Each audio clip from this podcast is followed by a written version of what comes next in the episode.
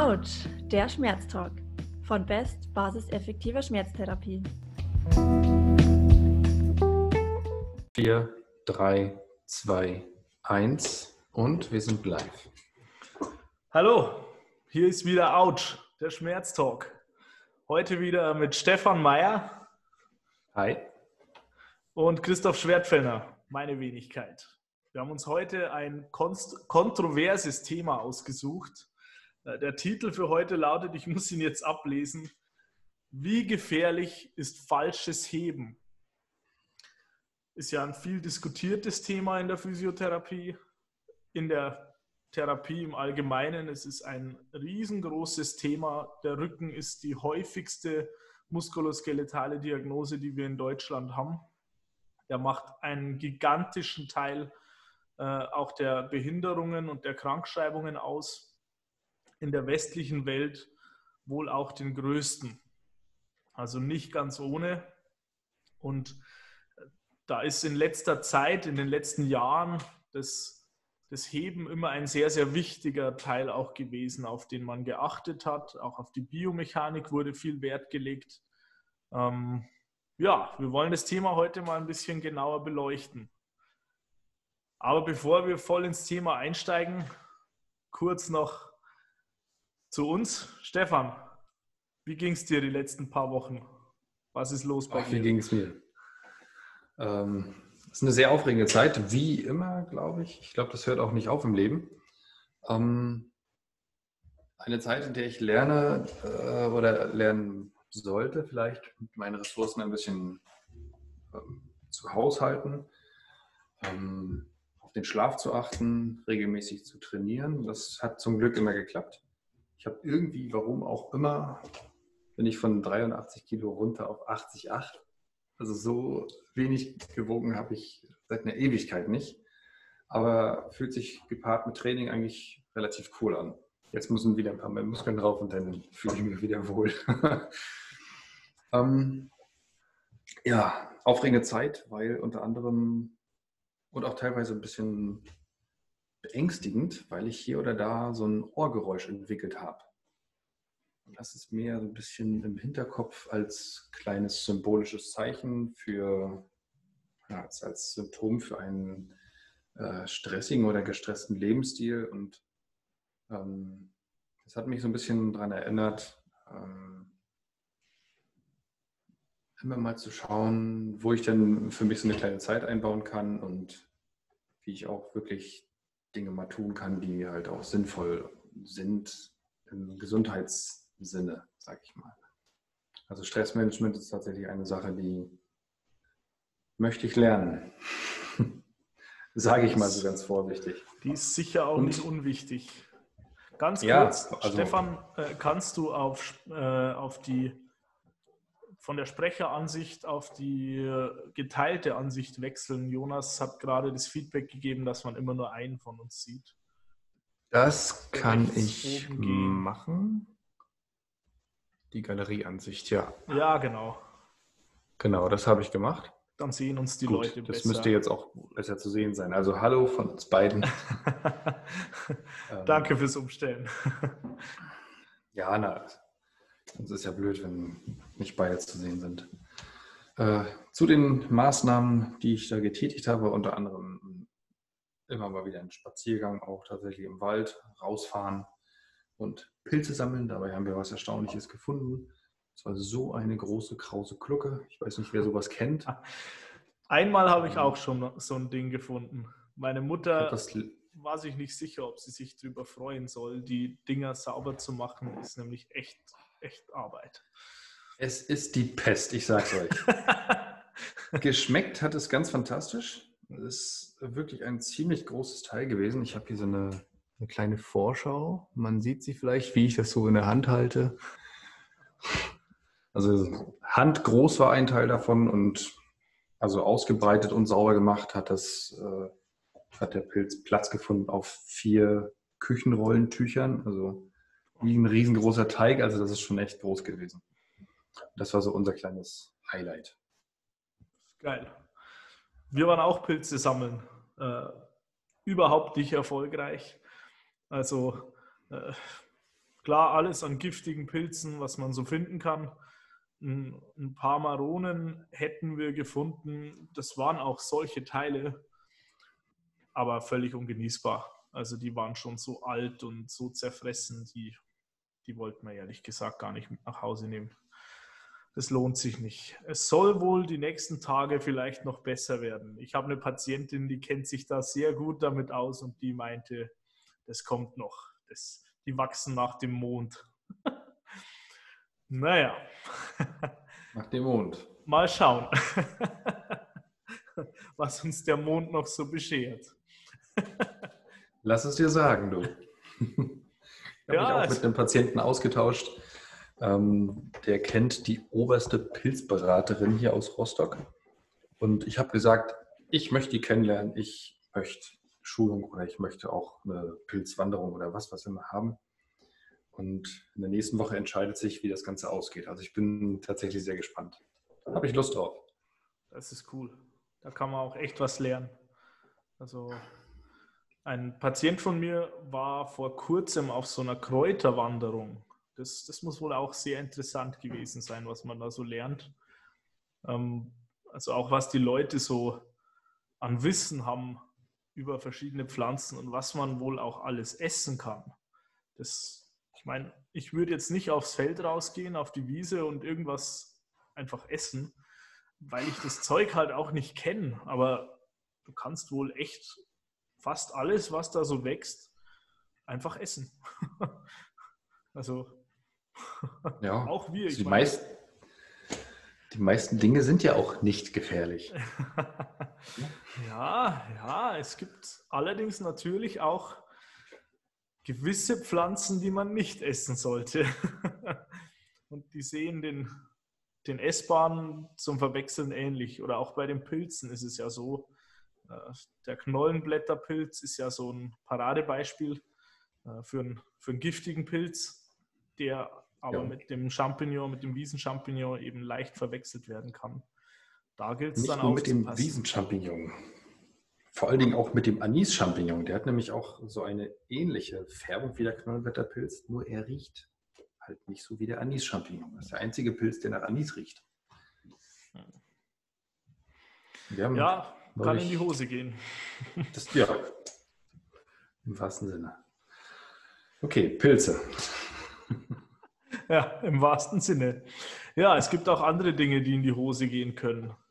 Ähm, zum Beispiel das Heben von schweren Gegenständen. Äh, da gibt es ja eine ähm, gängige Anweisung, speziell Sicherheitsanweisung, äh, beispielsweise von, von der BG häufig, wie man denn Dinge richtig heben sollte. Äh, Das denke ich, kennt, kennt jeder, diese, diese klassische Anweisung, Lasten nahe am Körper aus den Knien hochheben, der Rücken soll dabei gerade bleiben. Vielleicht auch noch die Schultern hinten behalten. Das ist so der Klassiker. Heben mit geraden Rücken, um den Rücken vor Schaden zu bewahren. Ähm, man beobachtet jetzt, also da entstand auch die erste Idee für das Thema. Äh, Ich, ich habe vor zwei Wochen ähm, oder sowas einen Post geteilt, wo man rundes Kreuzheben sehen konnte, wo ein Sportler, ein offenbar gut trainierter Sportler mit 200 Kilo drei Wiederholungen rundes Kreuzheben bzw. einen Jefferson Curl gemacht hat.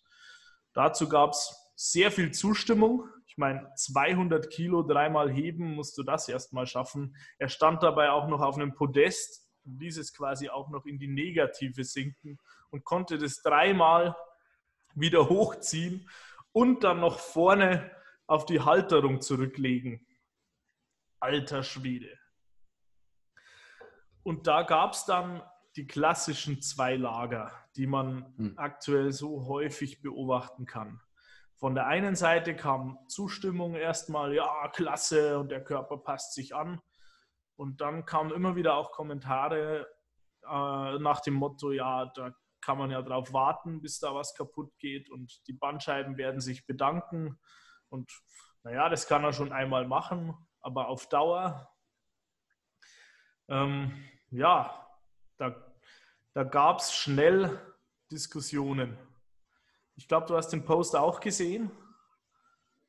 Ja, und ich war echt wirklich beeindruckt, weil 200 Kilo ist ein Gewicht, was ich zum Beispiel nie geschafft habe. Bei mir ist es bei 190 geblieben, aber 200 und dann dreimal und dann aus dem Rücken und ja, das würde ich jetzt gerade zum aktuellen Zeitpunkt schwer gerollt kriegen, sage ich mal so.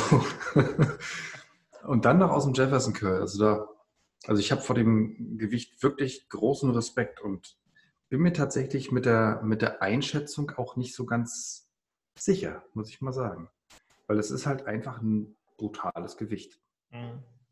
Und da kommen wir wirklich irgendwann auch an den Bereich der körperlichen Grenzen, wo dann halt auch wirklich eine biologische Grenze mal vielleicht erreicht mhm. sein kann. Und da wird es jetzt knifflig. Ich für meinen Teil habe in dem Bereich einen starken Bias. Das heißt, ähm, da wo ich früher, also zu, zu Ausbildungszeiten voreingenommen war, dass man nur mit geradem Rücken heben sollte, da ist jetzt eher mein Bias, rundes Heben ist ungefährlich, man sollte das machen, der Körper passt sich an. Das ist erstmal so meine Herangehensweise in der Praxis. Das heißt, ich zeige meinen Patienten, dass sie auch Gewichte mit rundem Rücken heben können. Zumindest, wenn es individuell zu dem Patienten passt.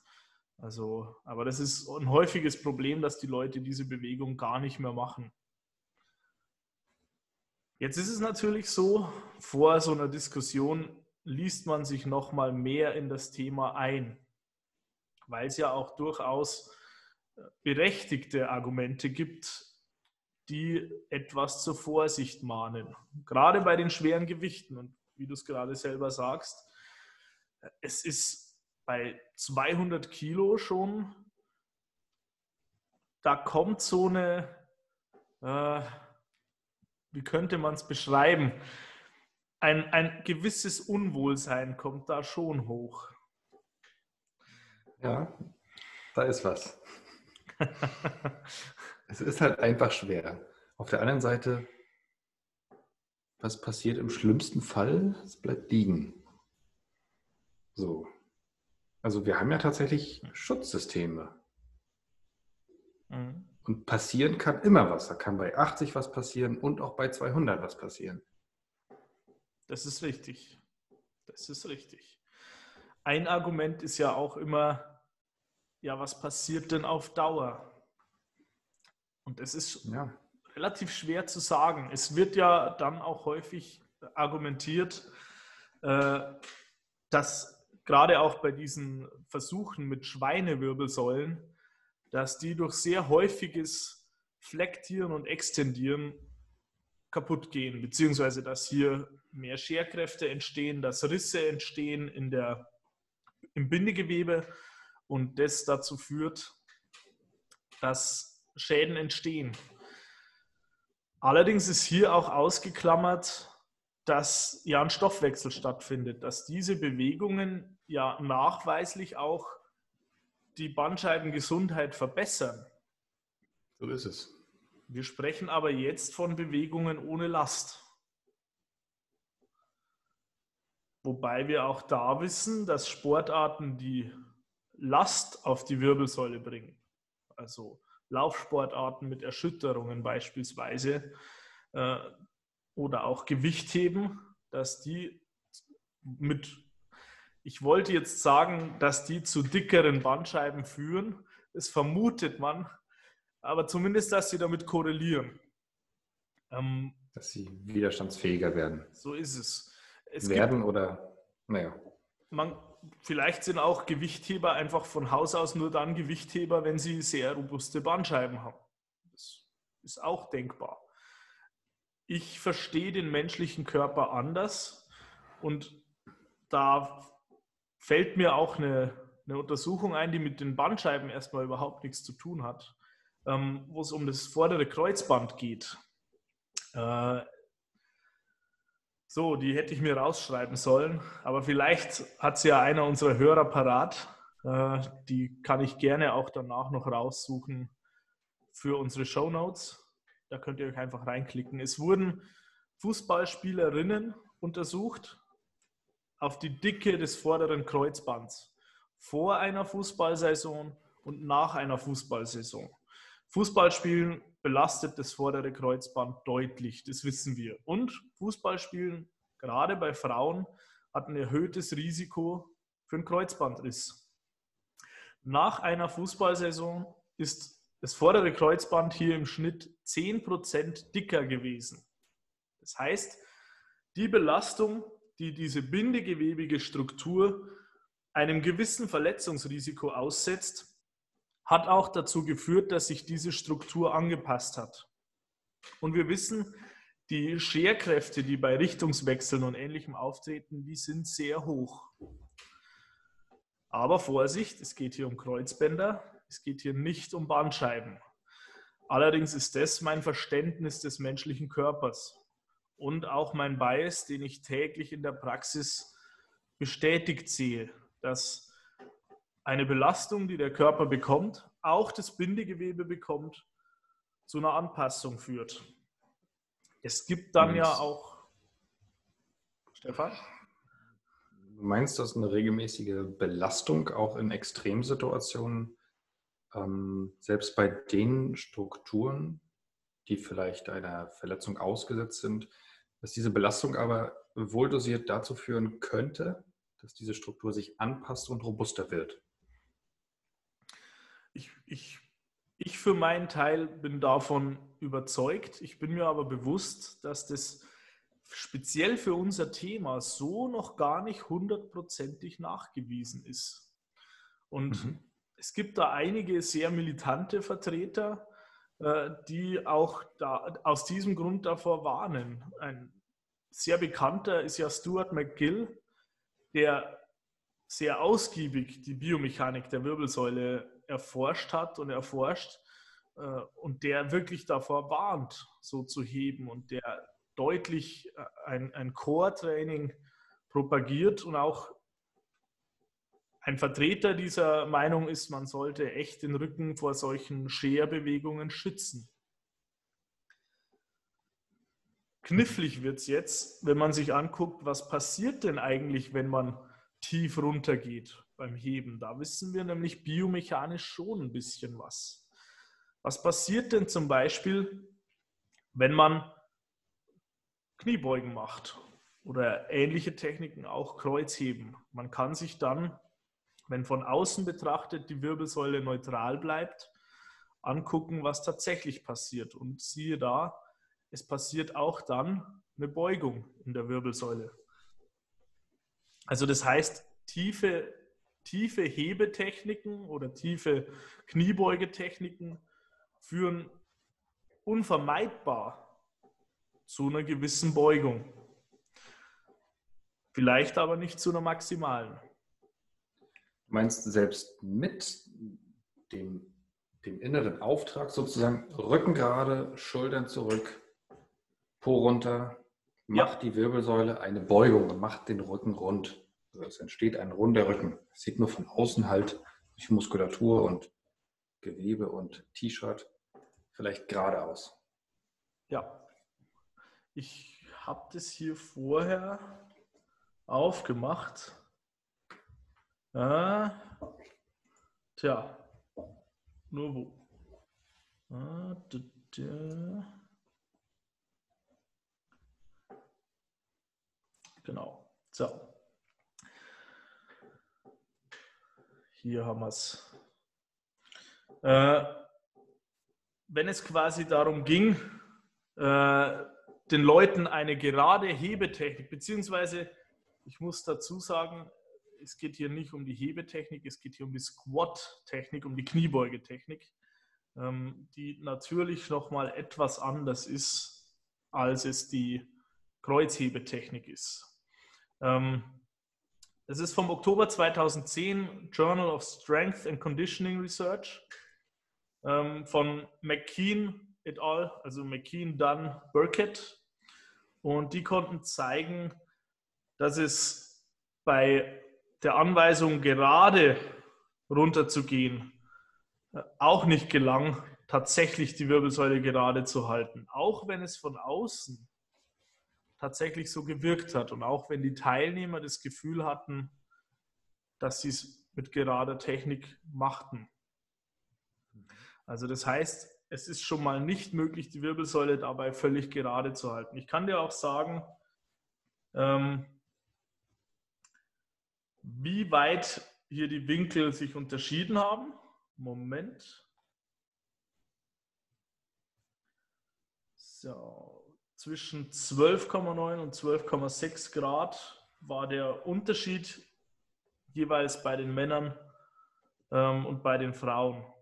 Und der, bei 26 bzw. 25 Grad Beugung war dieser Unterschied am größten. Ich hoffe, mein Englisch hat jetzt auch das richtig rübergebracht. Was man hier zeigen konnte, war jedenfalls, dass wir nicht einfach in der Lage sind, nur weil wir von außen drauf gucken und es neutral und gerade aussieht, das zu beurteilen, ob es tatsächlich gerade ist. Und es ist wohl meistens eher nicht gerade. Aber wir reden hier nicht von einer maximalen Beugung. Das wissen wir auch. Es geht also nur um das Durchführen der, der Technik, so dass sie von außen gerade aussieht. Im Innern sieht es nicht gerade aus. Genau so ist es. Was ja tatsächlich dann einige Fragen aufwirft, wenn wir so an Inhalte der Rückschule denken oder an ähm, an den physiotherapeutischen Alltag mhm. oder Patientenaussagen, die selbst sagen, aber gucken Sie doch mal hin. Ich, ich, ich bück mich doch nicht gerade, oder? Ist mein Rücken gerade? Hm. Mit dem gerade und Rücken gerade ist so einiges verknüpft. Mhm. Ja, wir wissen ja dann auch, welche Rolle Angst spielt bei diesen Themen. Also es ist ja nicht so, als würde hier, als wäre hier das Thema die reine Biomechanik. Rein biomechanisch ist es so, dass das Thema viel umstritten ist, dass es Hinweise gibt, dass Beugung teilweise tatsächlich das, das Verletzungsrisiko erhöhen könnte, dass es aber auch Hinweise gibt, die dem widersprechen. Äh, dass wir auch wissen, dass sich unser Körper anpasst. Ich würde sogar mal behaupten, dass sich diese beiden Aussagen tatsächlich gar nicht widersprechen müssen. Deswegen auch mein Beispiel mit den Kreuz, Kreuzbändern. Wir wissen, dass Fußballspielen das Risiko erhöht, einen Kreuzbandriss zu erleiden. Wir wissen jetzt aber auch, dass Fußballspielen eine Saison lang die, die Dicke des Kreuzbands erhöht. Und man kann davon ausgehen, dass das auch die Stabilität des Kreuzbands erhöht. Und so kennen wir es ja auch von vielen anderen Strukturen, vom Knorpel, von der Muskulatur.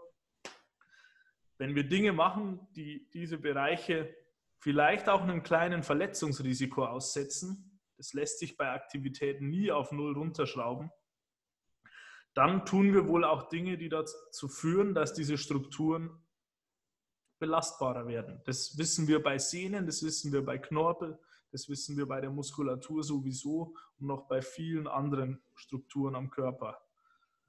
Und ich tue mich schwer damit, wenn es bei Bandscheiben anders sein sollte. Ich kann es allerdings nicht zu 100% ausschließen. Da ist es wieder, dieses Wort, die Bandscheibe. Mir ging eben gerade wieder eine Aussage so aus der Ausbildung ein, dass es tatsächlich eine sehr labile Struktur ist. Warum sollte die anpassen und nicht einfach platzen? Hm? Ist es denn wirklich eine Scheibe?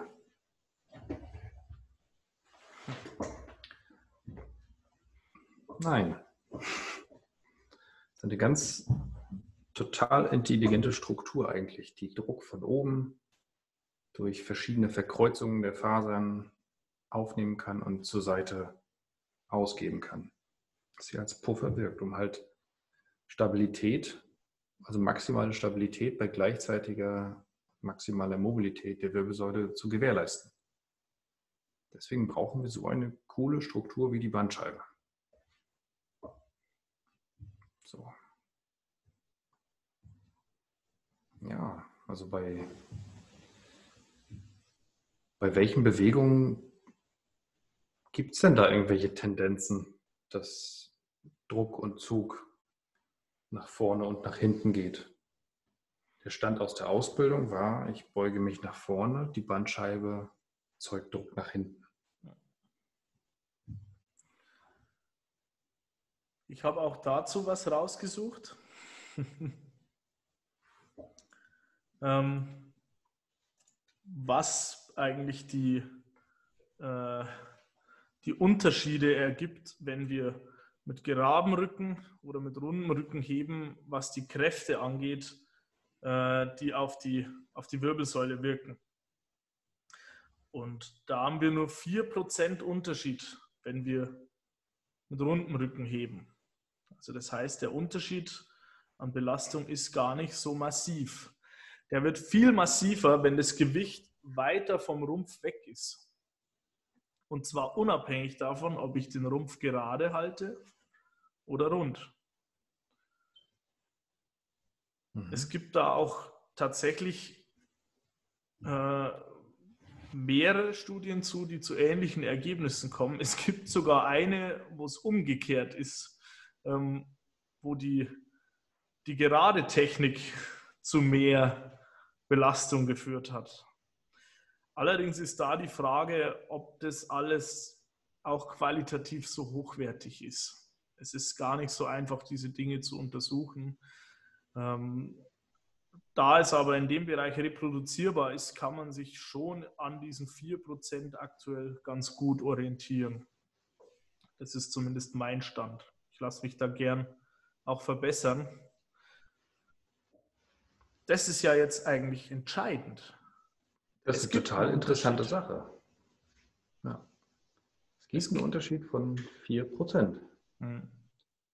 Bedeutet aber auch, dass 96% der Kräfte, jetzt habe ich geklatscht, das war bestimmt für die Aufnahme nicht gut, dass 96% der Kräfte identisch sind. Wenn wir uns an den äh, Prozentzahlen mal orientieren und wenn es 96 Prozent identisch ist,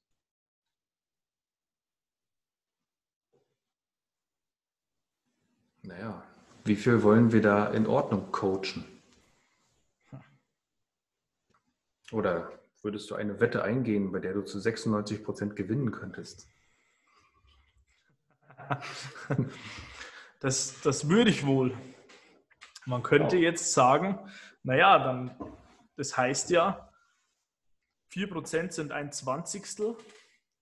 Bei einem Zwanzigstel, bei einem von 20 Versuchen würde ich ja die Wette verlieren. Russisch Roulette mit 20 Kammern? Ich wäre dabei.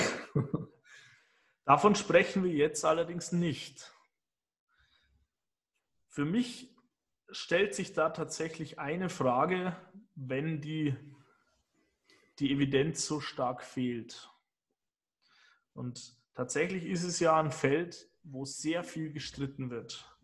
Und es kommt auch das Argument, und ich kann das Argument sehr gut nachvollziehen, dass man sagt, naja, wenn diese Gefahr bestehen könnte, dann gehe ich lieber den Weg, meinen Patienten zu schützen als ihn in Gefahr zu bringen. Das Argument kann ich gut verstehen. Ähm, man muss sich jetzt allerdings auch fragen, äh, wir wissen ja zusätzlich, wenn der Therapeut Angst hat vor bestimmten Bewegungen, dass das das Schmerzerleben des Patienten deutlich mehr beeinflusst, dass das das Risiko, dass er weiterhin Schmerzen hat oder Schmerzen entwickelt, wohl mehr beeinflusst als die Hebetechnik. Warum kann ich das behaupten?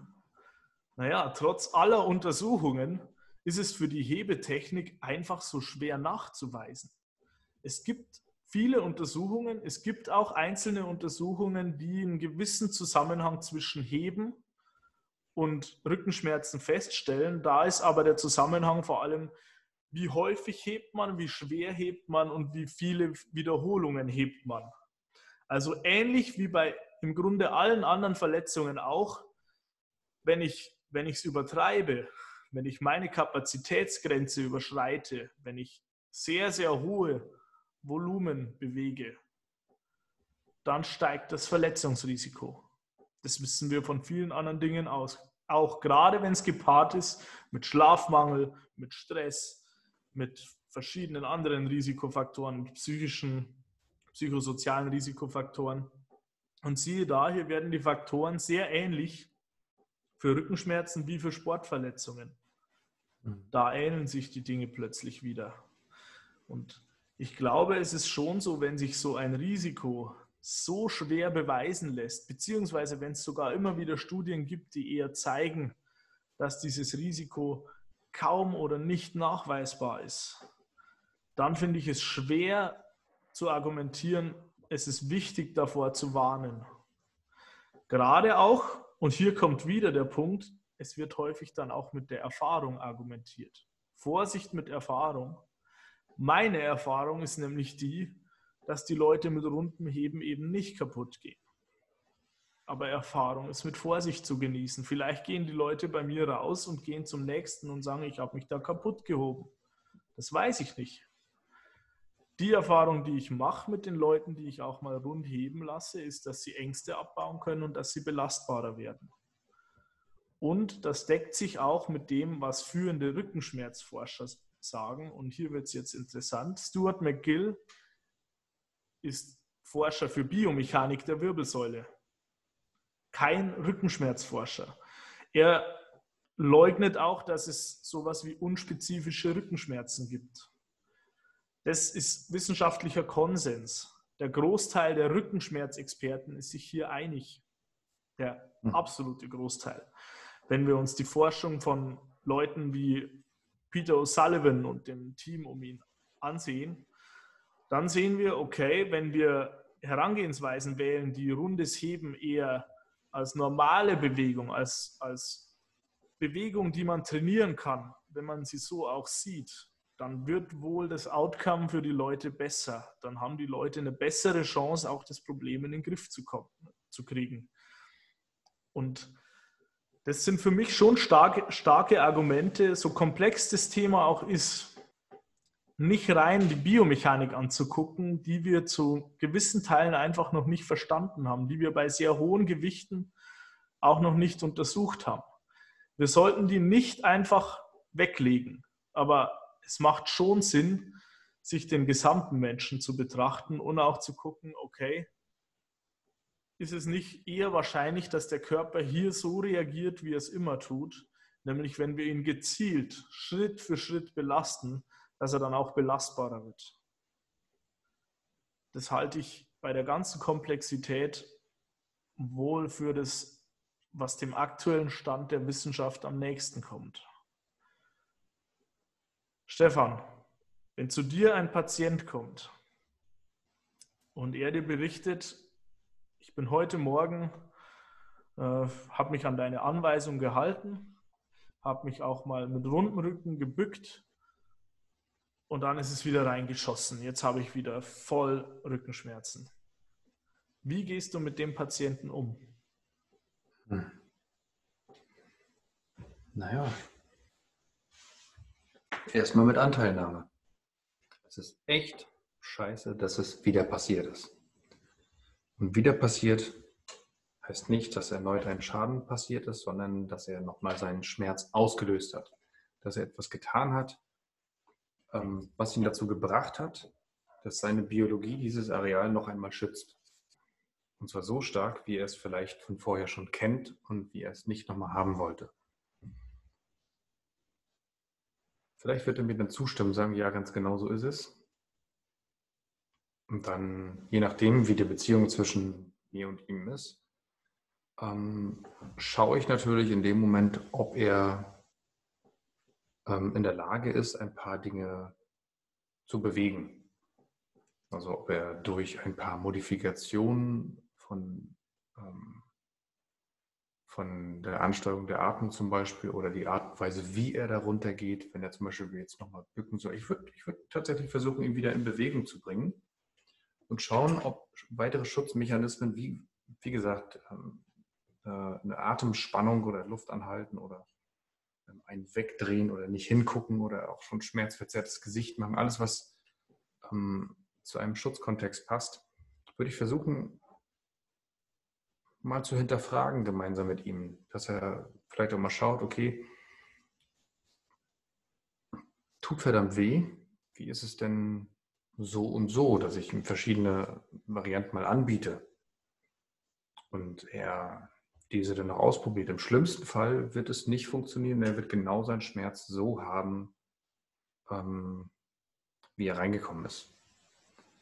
Wenn so ein Fall ist oder in der, in der Praxis ist, dann ist allerdings es nicht so selten, nach meiner Erfahrung, dass sich irgendetwas verändern lässt, irgendetwas verbessern lässt. Sei es das Ausmaß der Bewegung bei gleichbleibendem Schmerz, sei es die gleiche Bewegung mit dem gleichen Ausmaß, nur es fühlt sich irgendwie freier an. Oder er kann tatsächlich Schmerzen etwas reduzieren mit dem, was er da so macht. Also irgendeine Veränderung wird unsere Intervention schon hervorrufen, denke ich. Ähm, aber im, im Grundkontext soll es darum gehen, den Menschen auch mit einem aktivierten ähm, reaktivierten Schmerzniveau in Bewegung zu bringen. Und ähm, ihn dazu vielleicht zu bringen, gemeinsam, dass er mutig bleibt.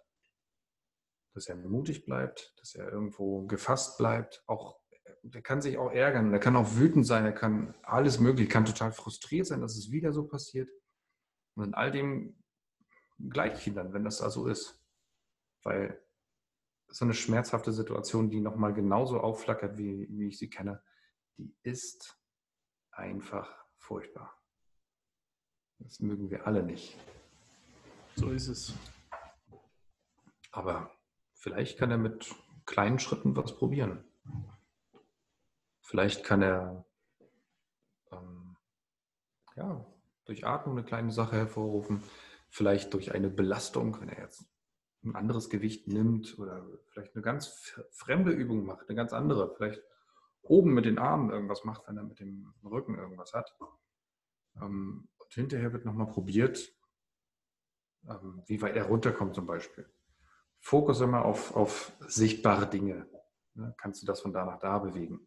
Oder schätzt mal das Gewicht ein oder mal schauen, wie weit du runterkommst. Lieber auf solche Dinge fokussieren, die irgendwie als eine Aufgabe verstanden werden können, statt beug dich mal vor und fühl mal rein, wie der Schmerz gerade ist. Ja, also das so gerät ja schon was. Mhm. Oder beug dich mal vor. Wie fühlt sich das an? Na? Auch dazu gibt es ja Untersuchungen, wie dieses Priming wirkt. Genau das ist es. Dieses Schutzverhalten ist auch, weil wir oder weil ich gerade schon viel über Biomechanik gesprochen habe, ein echt interessantes Thema. Äh, wozu es auch eine Frage gab, hat mir Jonas gerade mitgeteilt, von Leon. Äh, ich lese sie mal vor. Bedingt die Mechanik die Druckerhöhung bei Messungen oder sind es eher Bracing und Muskelanspannungen im umliegenden Muskelgewebe, die den Druck erhöhen? Das ist eine gute Frage. Das kommt sehr darauf an, also hier in diesem Fall, äh, wo ich vorher äh, zitiert habe, beziehungsweise ich hab, hatte hier nicht richtig zitiert, also diese 4% kamen von Dreischaf et al. Ähm, aus dem Journal of Biome Biomechanics. Ähm, da geht es wohl um alles eingerechnet. Also das heißt, hier haben wir alle Faktoren, die von außen oder innen zusammenspielen, die wohl diese Druckerhöhung ausmachen. Schutzspannung kann da, Schutzspannung kann da einen größeren Unterschied machen. Wir wissen, wie gesagt, rundes Heben 4% mehr Druck als gerades Heben. das sogenannte Bracing, also eine Schutzspannung im, im Rumpf, kann diesen Druck um bis zu 40 Prozent erhöhen. Also zehnmal mehr. Immer noch zwar, äh, ich würde behaupten, in einem relativ niedrigen Bereich im Vergleich dazu, wenn man das Gewicht weiter von sich weghält oder schlicht deutlich schwerer macht. Aber dennoch ist es ein deutlicher Unterschied. Es ist um den Faktor 10 mehr, einfach nur, wenn wir selber unsere Schutzspannung deutlich erhöhen. Also das heißt, die Spannung außenrum, wenn wir sie bewusst, ich würde mal sagen, übertreiben, hat sie wohl auch möglicherweise einen negativen Einfluss. Auch im Hinblick dessen, dass wir ja wissen, dass sich die Bandscheiben durch Bewegung ernähren. Eine Schutzspannung außenrum, die Bewegung verhindert, kann diese Ernährung verhindern. Auch das könnte übrigens wieder ein Argument sein, warum rundes Heben vielleicht auch sinnvoll sein könnte. Ich lasse meine Patienten jedenfalls auch mit rundem Rücken Dinge heben. Das ist eine spannende Sache gerade mit den 40 Prozent. Das bedeutet ja, wenn Strukturen sensibel sind oder sensibilisiert wurden, es gibt ja tatsächlich auch einfach mal biologische Dinge, die da einfach passieren, dass Strukturen sensibler werden. Das bedeutet ja, dass Strukturen vielleicht 40 Prozent früher klingeln und melden, sage ich mal, wenn eben ein solches Verhalten an den Tag gelegt wird. Dass jetzt beim Runterbeugen zum Beispiel ganz doll gepresst wird und die Luft angehalten wird. Dieses Verhalten ein bisschen verändert wird, dass dieser Druck rausgenommen wird, durch Ausatmung, so habe ich es jetzt verstanden, dass es vielleicht 40 Prozent später oder auch nicht zum Auslösen der kritischen Signale kommt. Aber was sind kritische Signale, wenn es um Schmerzverarbeitung geht? Hm. Schwierig. Nicht immer ganz einfach ja. zu beantworten. Fakt ist, der Patient kommt, oder nicht nur der Patient, sondern auch ich, ich nehme jetzt mich mal, weil ich das bei mir weiß und vielleicht auch Chris, ich komme tiefer runter, wenn ich Luft rauslasse. Also wenn ich mich jetzt hinstelle und jetzt runtergehe, komme ich nicht so weit, als wenn ich die Luft einfach rauslasse. Mhm. Weil ich vorher schon irgendeinen Druck erzeuge. Der in Extremsituationen ja vielleicht auch nützlich sein kann. Wird kann nützlich auch sein. manchmal argumentiert. Wenn es darum geht, Druck und Spannung aufzubauen, wenn das das Ziel ist bei der Aufgabe, die man zu bewältigen hat, sicher. Druck und Spannung, Stabilität kann irgendwo eine Synergie im Körper hervorrufen, dass er irgendwo mehr Kraft aufbringen kann. Ja. Ganz gleich bei welcher Bewegung jetzt. Ich habe da gleich noch eine Frage. Oh. Glaube ich, ist für dich. Von Nele ist immer sinnvoll zu korrigieren oder sollte man öfter das individuelle Bewegungsmuster stärken? Passen, passend dazu auch von Deiler, welches sind die wirksamsten Interventionen? Welche die wirksamsten Interventionen sind? Erstmal Frage 1. Erstmal Nele. Hallo Nele, danke für deine Frage. Ist es immer sinnvoll zu korrigieren oder sollte man öfter das individuelle Bewegungsmuster stärken? Naja, immer korrigieren, glaube ich, haben wir die letzten, ich nicht, aber wurde die letzten Jahre und Jahrzehnte vielleicht sogar gemacht. Und wir haben in den Zahlen der Häufigkeit von Schmerzpatienten da nicht unbedingt einen Rückgang gesehen. Wobei großflächig auch der Einsatz von Rückenschulen, ähm, die das Verhalten natürlich verändern sollen oder auch von Hinweisen, Rücken gerade und so weiter. Das ist ja breit durch die ganze Gesellschaft durchgefächert worden, ähm, dass jede Korrektur vielleicht nicht unbedingt zum Ziel führt. führt. Rückenschulen und führen definitiv nicht zu einem Rückgang von Rückenschmerzen. Diese Untersuchung gibt es ja. Mhm.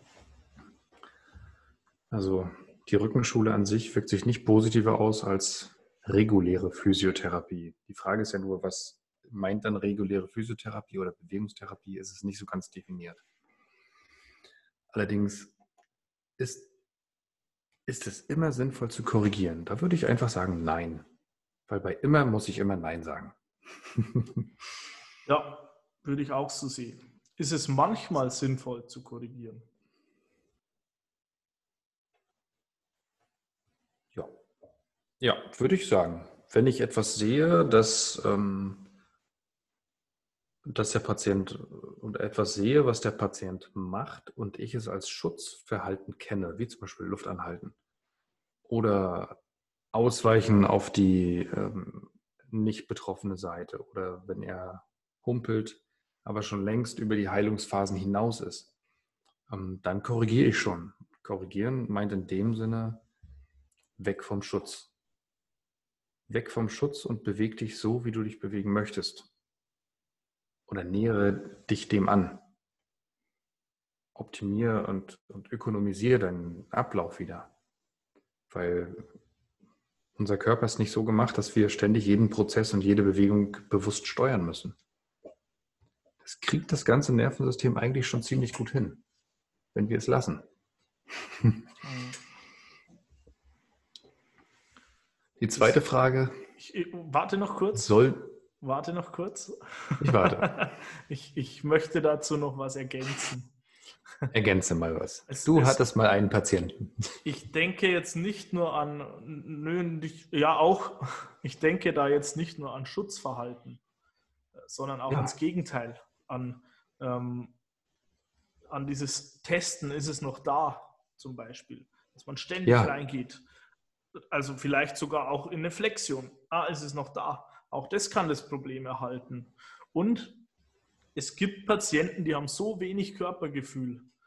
Die holen alle Kraft immer aus derselben Stelle. Immer. Die, wenn was heben, die knicken gefühlt genau an einem Wirbel ab und das immer. Das ist das, was wir in der CFT als Kontrollimpairment kennen. Also das heißt, äh, die, die machen das da ganz locker, aber haben gar nicht das Gefühl dafür, dass sie die Stelle vielleicht auch mal anders nutzen könnten. Das heißt ja nicht, dass dieses runde Heben an der Stelle per se schlecht ist. Aber vielleicht ist es in dem Fall auch ein bisschen zu viel. Und in solchen Fällen könnte es sinnvoll sein, wenn der Patient auch lernt, den Bereich mal zu kontrollieren. Oder wenn er ständig dieses Heben machen muss, dass er zumindest in der Lage ist, zwischendrin auch mal andere Bewegungsmuster einzubauen oder auch in der Lage ist, dieses Bewegungsmuster effektiv zu stärken, um dann auch wieder eine Pause einbauen zu können. Da denke ich, kann eine Korrektur schon sinnvoll sein. Wir sollten sie halt dann auch richtig kommunizieren. Und damit sind wir ja schon bei der zweiten Frage, bei den Interventionen. Ich gebe an dich zurück, Stefan. Abschließend zu Neles Frage, sollte man öfter das individuelle Bewegungsmuster stärken? Ich meine ja. Außer es ist, wie ich gerade beschrieben habe, maladaptiv. Ja. Also wenn Außer es zum Problem beiträgt, dann nicht. Genau so ist es. Und da können wir Therapeuten uns vielleicht auch von anderen Professionen, sag ich mal, oder auch von Fitnesstrainer, Personal Trainer ein bisschen unterscheiden. Vielleicht indem wir unser Auge geschult haben, ab wann eine Bewegung overcoached ist, ab wann zum Beispiel zu viel Schutz da ist und nicht nur Schutz, sondern auch irgendwie ein Bewegungsmuster da ist oder eine oder sich etwas ökonomisiert hat, was eigentlich zwar irgendwie noch funktioniert, aber es früher mal anders war. Ökonomie ist so. ein toller Begriff für leichte Gewichte empfinde ich es als ökonomischer rund zu heben. Für echt schweres Kreuzheben irgendwann nicht mehr. Da bin ich dann froh, wenn ich die Kraft der Beine auch dabei habe. Und da kann es vielleicht auch, wenn es um die Leistung geht, wieder sinnvoll sein, das auch mal zu coachen. Ich glaube, ja. dass, dass der Leistungsgedanke dann allerdings auch ein viel positiverer ist als der Angst vor Verletzung Gedanke. Das ist ja auch für, wenn ich wieder das Kreuzbandbeispiel nehme, auch für Fußballer doch viel sinnvoller zu sagen, hey, wenn du das machst, wirst du leistungsfähiger und zusätzlich ist das was, was halt auch das Verletzungsrisiko senkt, als dass man sagt, mach das, sonst passiert was ganz Schlimmes. Allein der Fokus lässt sich hier anders setzen und ich glaube, da können sich dann auch diese zwei Lager durchaus annähern, weil eins ist wohl sicher, für diese 200 Kilo ist es einfach noch nicht abschließend bewiesen, ob das auf Dauer sinnvoll ist oder nicht. Ich würde mich eher dem Lager zuordnen, ja, ich denke, das kann sinnvoll sein, wenn man den Körper sich anpassen lässt. Ich kann aber die Argumente auch teilweise nachvollziehen, die sagen, wir wissen auch das nicht, wir sollten lieber in diesen Extrembereichen auf Nummer sicher gehen.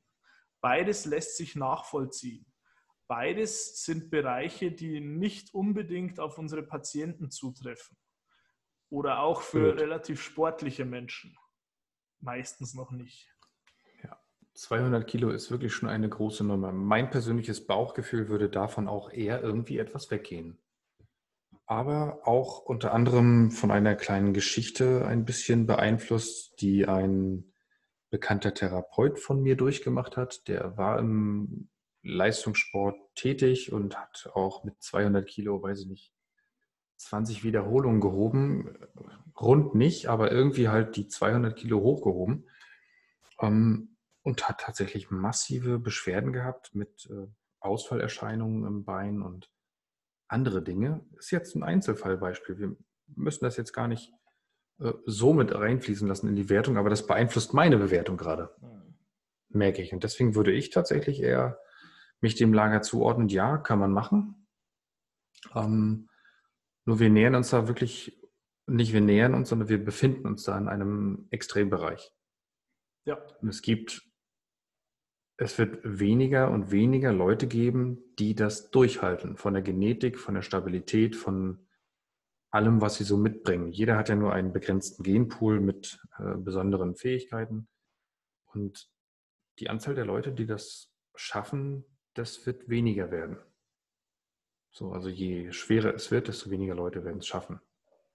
Das heißt aber auch, dass die Leute, die da trotzdem hinwollen, dass die vielleicht sich gerade in dem extremsten Extrembereich in dem Moment halt vielleicht auch eine Verletzung holen oder stagnieren oder nicht weiterkommen oder was auch immer? Schwer zu sagen. Ich denke, da müsste tatsächlich entsprechende Forschung gemacht werden. Für den Rückenschmerzbereich, da gibt es einiges. Also wie gesagt, biomechanisch ist der Unterschied nicht so groß. Es ist wohl auch nicht möglich, einfach tatsächlich mit komplett geradem Rücken zu heben. Und es schützt wohl auch nicht einfach so vor Rückenschmerzen. Genau. Der Körper passt sich an und wir wissen, dass es für unsere Patienten extrem wichtig ist, auch positive Botschaften mitzubekommen.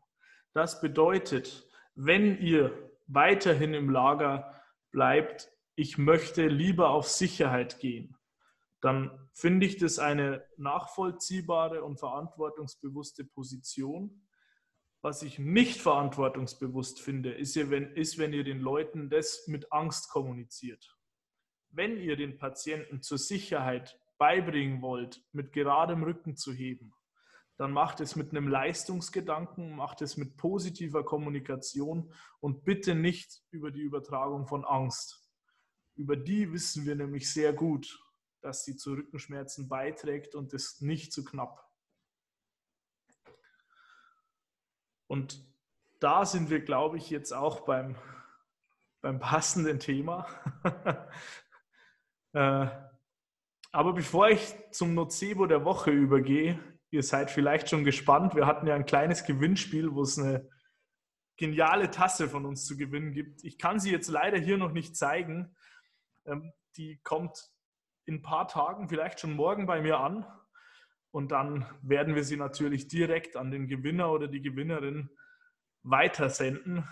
Bevor ich es verkünde, Stefan, gibt es noch Dinge in den Kommentaren, die wir unbedingt aufgreifen müssen? Die wir unbedingt aufgreifen müssen. Hm. Viele Dinge wurden schon gesagt. Der Jonas ist im Hintergrund, genau. Er lässt mhm. uns ein paar wichtige oder er spielt uns wichtige Sachen zu. Ähm ja, also Dinge, die wir kurzerhand ähm, beantworten können, wäre zum Beispiel auch ein, eine, also ein großes Thema, möchte ich nicht mehr aufmachen, aber eine Sache, die Dominic Clays zum Beispiel reinbringt, er hat gesagt, positive Bewegungserfahrung bei gefürchteten Bewegungen ergibt eine Steigerung der Selbstwirksamkeit. Mhm. Das heißt, Mut aufbringen in der Situation, vor der ich mich fürchte. Und genau darum geht es. Mut. Ja. Wenn zum Beispiel der Ursprung mal bei, beim Heben passiert ist, das kann tatsächlich sein, dass Heben mal etwas ausgelöst hat. Aber es wird nicht die Ursache gewesen sein. Aber wenn es ausgelöst wurde in einer Hebensituation, dann gehört nach meinem Verständnis einer Therapie das Heben auch definitiv wieder als fester Behandlungsinhalt dazu dass der Mensch. Ich würde sagen, auch wenn es die Ursache direkt war. Mal dahin. Auch, auch das, ja, also gehört das auf jeden Fall in die Therapie rein. Ähm, dieser Mensch soll, wenn er therapiert worden ist oder sich oder rehabilitiert ist, soll wieder Bewegungserfahrung mit der gefürchteten Bewegung haben und bekommen haben, damit er sich in der ganzen Geschichte wieder sicherer fühlt und weiß, okay, einmal passiert, jetzt habe ich mich darauf vorbereitet, jetzt kann ich es wieder. Ja. Dass er das Thema auch mal abhaken kann, dass er da auch mal einen Strich drunter machen kann. Ja. Und da haben wir auch die Intervention. Ich meine, gefürchtete Bewegung, schwere Dinge heben, da kannst du ihn schwere Dinge heben lassen. Im Jefferson Curl mit geradem Rücken, Du kannst ihn Kniebeugen machen lassen. Du kannst ihn auch Dinge nach vorne heben lassen. Da ist die Belastung Alles. höher, das wissen wir. Aber wenn diese Situation ein Problem für ihn darstellt und er im Alltag das wieder können muss, dann muss dieser Mensch das auch wieder lernen. Und das geht nur, wenn er es macht. Wenn dieser genau Mensch so 200 Kilo mit runden Rücken heben können muss, dann muss man unter Umständen genau das mit ihm trainieren. Wie sinnvoll das dann ist, tja, das müssen wir wohl erst im Detail herausfinden. Schwer genug. Was wir wissen ist, dass das Angstmachen vor bestimmten Dingen den Leuten tatsächlich schaden kann. Und dafür haben wir eben unser Nocebo der Woche und wir haben uns da eins rausgesucht. Das habe ich jetzt hier. Äh, für das gibt es dieses Mal eben unsere Tasse, unsere Besttasse. Leute, ihr seid wahnsinnig. Wir hatten so viele Kommentare, so viele Rückmeldungen von euch, auch Nachrichten. Es, es war nicht möglich, tatsächlich das beste Beispiel zu finden. Also wir, wir werden das wiederholen, das Gewinnspiel. Das wird es jetzt noch häufiger geben. Ähm, ihr seid alle auch weiterhin mit im Topf.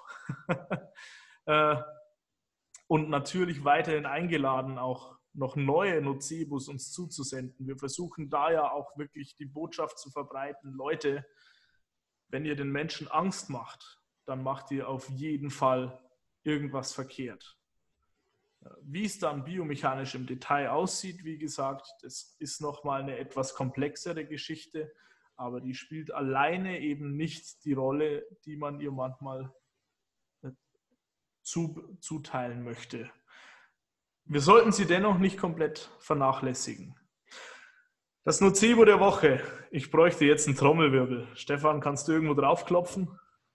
Äh. Ich mach's selber. Man hört es gar nicht richtig, oder? Nee. Also wir denken uns jetzt einen Trommelwirbel. Klick bitte auf Gefällt mir, dann haben wir einen Trommelwirbel. Unsere Hörer werden mich hassen dafür, für dieses Geplänkel.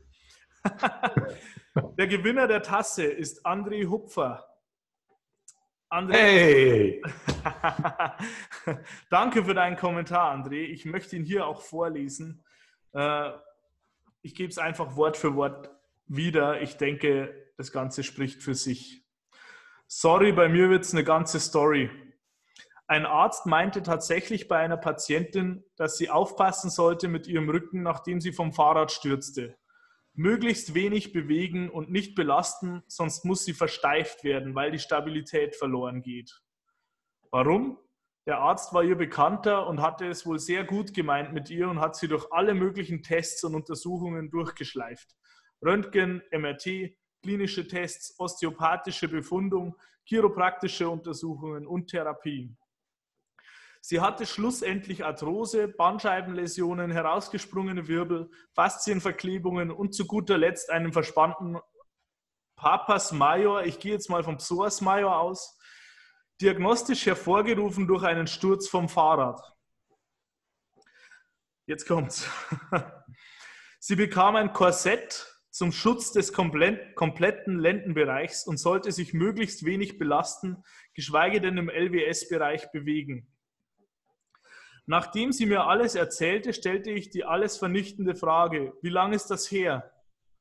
Sie antwortete mir, 15 Jahre. Ich fiel vom Glauben ab. Sie hat alles zu Hause und auf Arbeit so angepasst, dass sie sich im LWS-Bereich nicht mehr bewegen muss. Schemel fürs Schuhe anziehen, auf jeder Sitzgelegenheit zu Hause eine Erhöhung, eine Toilettensitzerhöhung, einen Greifer für runtergefallene Dinge einen erhöhten Backofen etc. Sie war komplett im Schutzmodus. Das war eigentlich das harmloseste, was ich jemals hörte an Arztaussagen, aber mit den einschneidendsten Konsequenzen. Hier kommt alles zusammen. Nicht nur die verhältnismäßig harmlose Aussage vom Arzt, sondern all die Untersuchungen, alles, was es nach sich gezogen hat. Unfassbar. 15 Jahre Leidensgeschichte. Alter. 10 Jahre. Das ist fünfmal die komplette Physiotherapie-Ausbildung durchlaufen. Also die Ausbildung. Krass. Krass. Und jetzt stellt euch mal vor, irgendwer, oder mal angenommen, das passiert irgendwem, den ihr wirklich gern habt. Und er läuft ab sofort für die nächsten 10, 15 Jahre mit einem solchen Korsett rum. Aus Angst, was falsch zu machen. Und er nimmt verdammt wenig, weil, die, weil viele Aktivitäten gehen halt nicht. Wie sieht es mit der Alltagsfähigkeit aus? Ja, geht nicht mehr unter die Leute. Wie sieht es mit dem selbstständigen Einkaufen aus? Wie sieht es mit Körperpflege aus? Wie sieht es mit ähm, ich mag mir das gar nicht vorstellen. Das ist, das ist wirklich grausam, was da abgelaufen ist. Wie geht so jemandem auch? Ich meine, ja. seelisch. Wie, wie geht es dir da? da? Da bist du dann komplett nutzlos. Komplett nutzlos. Du kannst nichts mehr, nichts mehr machen in deinem Alltag. Da bist du am Ende, ja, bloß noch ein, ein Kostenfaktor, ein Schmarotzer weil du denkst, du bist kaputt und musst auf dich aufpassen. Und ich glaube, das ist heute auch die Essenz der Sache. All die, diese Diskussionen sind wichtig, um uns und unsere Profession und überhaupt die Behandlung des Rückens zu verbessern und den Umgang mit Rückenproblemen zu verbessern. Wir sind da noch nicht am Ziel. Es tut sich aber einiges. Aber verdammt nochmal, Leute, baut eure Behandlungen nicht auf Angst auf. Bitte nicht. Genau so ein Scheiß kommt dabei raus. Genau das sollte nicht passieren. Das heißt, bei all den Diskussionen, und ich weiß, wie emotional die geführt werden und auf welcher persönlichen Ebene das teilweise passiert. Und wir alle wollen das Beste für unsere Patienten. Das Beste ist es aber definitiv nicht, den Leuten Angst zu machen. Deshalb auch danke an euch alle, dass ihr uns so unterstützt bei der Suche nach diesen Nocebos, weil das aus meiner Sicht echt eine Möglichkeit ist, den Leuten auch zu zeigen, welche Auswirkungen sowas hat, wie extrem das teilweise sein kann und wie, wie man es einfach auch besser machen könnte.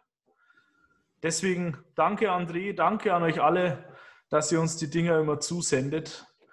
Ähm, André, du bekommst von uns eine Nachricht, wir werden uns mit dir in Verbindung setzen. Du bekommst deine Tasse so schnell wie möglich per Post. Äh, wir freuen uns sehr und natürlich sind auch alle anderen, die mitgemacht haben, weiterhin im Topf. Wir werden auch für das nächste Nocebo der Woche nochmal so ein kleines Gewinnspiel starten. Natürlich, wenn wir euren Kommentar häufiger lesen, steigt auch eure Gewinnchance. Also das Ganze werden wir nochmal machen. Wir haben noch ein paar Tassen auf Lager. Es sind allerdings nicht zu viele. Und wir drei wollen natürlich auch eine eigene. Die müsst ihr uns zugestehen. Die sind nämlich echt geil geworden, möchte ich damals sagen. Ähm, ja, da wird noch ein bisschen was kommen dazu. André, du bist der Erste. Hast du dir verdient? Toll formuliert. Ich fand es sehr, sehr anschaulich, auch wie du es wie rübergebracht hast, was mit der Dame passiert ist. Deswegen aus meiner Sicht ein verdienter Sieger, wenn auch knapp. Wir hatten da echt ein paar also einige Kommentare, die ganz vorne mit dabei waren. Also ihr habt noch eine Chance. Ich möchte noch kurz ein kleines Fazit zu unserer Diskussion bringen. Ich werde da auch einen Link reinstellen. Äh, wir versuchen ja immer viele Dinge auch in deutscher Sprache zusammenzufassen. Das Thema falsches und richtiges Heben hat Tobias Saueressig von evidenzbasierte Physiotherapie.de schon einmal sehr, sehr ausführlich und mit kleinlicher Recherchearbeit durchge durchgekaut. Da knallen wir euch den Link natürlich auch zu unseren Beiträgen dazu. Der ist es, dieser Artikel ist es wert, gelesen zu werden. Da kommt echt sehr, sehr viel Info rüber, auch wie zweischneidiges, wie zweischneidig das Schwert teilweise ist. Deswegen möchte ich auch jetzt das Fazit ganz am Ende mal vorlesen. Äh, da ist noch eine längere Zusammenfassung, die könnt ihr euch gerne angucken. Die Seite ist wirklich empfehlenswert. Schaut da mal rein. Jetzt zum Fazit. Falsches Heben. Zitat. Schweres Heben und Tragen kann zu Rückenschmerzen führen, wie es Überlastung ebenso allgemein macht. Das ist jedoch davon abhängig, wie oft wie viel und wie lange man trägt. Ob dabei eine gezielte Vermeidung von bestimmten Hebepositionen zu besseren Ergebnissen führt, halte ich für fragwürdig. Es scheint nicht so sehr auf das Wie des Hebens als auf das Wie viel anzukommen. Eben wie so häufig auch im Sport gar nicht die Technik so leicht als Faktor herauszufinden oder zu beweisen ist, sondern vielmehr die Gesamtbelastung. Wie viel mache ich und bin ich daran angepasst? Das ist am Ende wohl eher entscheidend. Stefan, du hast das letzte Wort. Ich habe das letzte Wort. Ich habe auch durch die Diskussion wieder eine ganze Menge gelernt, aufgefrischt und ich nehme auf jeden Fall auch noch was mit. Ähm, und das heißt tatsächlich wirklich mehr und mehr weiter die Augen trotzdem aufhalten ähm, denn viele dieser rückengerade Dinge lassen sich durch einfache Reflexion tatsächlich ja schon auflösen. Und selbst das ist in meinem Verständnis Prävention. Wenn wir bei einem Patienten, der vielleicht irgendeiner Beschwerde bei uns ist, ähm, einen Nocebo-Zahn ziehen können. Der Nocebo-Zahntiger. Nein, also wenn wir dem einen Zahn ziehen können, denke ich mal, ähm, das Thema ist so groß. Also ich bin wirklich etwas sprachlos noch von dem Beispiel. Aber hm, ja, Nocebus heben ist ein Thema, was mich tatsächlich echt berührt. Also das ist eine Sache an die richtige oder falsche Person, die es gut meint oder besonders gut oder was auch immer und es kann eine Kaskade losgehen, die ja. schreckliche Verläufe machen, nehmen kann. Aber alles in allem, es hat wahnsinnig viel Spaß gemacht. Ähm, es war sehr, sehr interessant für mich, was du recherchiert hast insgesamt. Äh, waren auch coole Fragen. Also hat, so war es. sehr, sehr spannend. Ich möchte mich bei euch bedanken dafür, dass ihr in die Kommentare reingeschrieben habt und dass ihr auch Fragen gestellt habt. Ähm, wir lernen auch jedes Mal was, was Neues dazu. Also es, ist, es hört ja auch nicht auf. Na? So ist es. So ist es. Also vielen Dank dafür und das richtige letzte Wort, das bekommst allerdings du. ich würde es kurz zusammenfassen. Ich glaube, es ist sehr schwer nachzuweisen, dass rundes Heben, gerade wenn es um äh, weniger extreme Lasten geht, dass das tatsächlich schadet. Was wir wissen ist, dass Angst und Vermeidungsverhalten definitiv schaden. Deswegen ist es wichtig, die Leute eher in ihrem Körpergefühl und in ihrem Selbstvertrauen, in ihrer Selbstwirksamkeitserwartung zu, zu verbessern und nicht einfach nur biomechanisch zu sagen, das hier ist gefährlich, vermeide das. Das ist zu einfach. Vielleicht sogar nicht nur zu einfach, sondern mit einer gewissen Wahrscheinlichkeit sogar falsch. Und diese Dinge sollten wir dringend vermeiden. Helft uns da weiterhin dabei. Vielen Dank für eure Unterstützung. Vielen Dank, dass ihr euch unsere Folgen immer wieder anhört. Vielen Dank, dass ihr so mitmacht. Es macht riesigen Spaß und mit dem Gewinnspiel wollen wir euch da auch eine Kleinigkeit zurückgeben. Ähm, zumindest so, wie wir es auch stemmen können. Wir können da jetzt nicht riesen Beträge rausknallen, aber für eine Tasse reicht's. Vielen Dank, Leute. Und wir sehen uns beim nächsten Mal. Stefan, wir sehen uns. Bis bald. Bis zum nächsten Mal. Bis zum nächsten Mal. Ciao.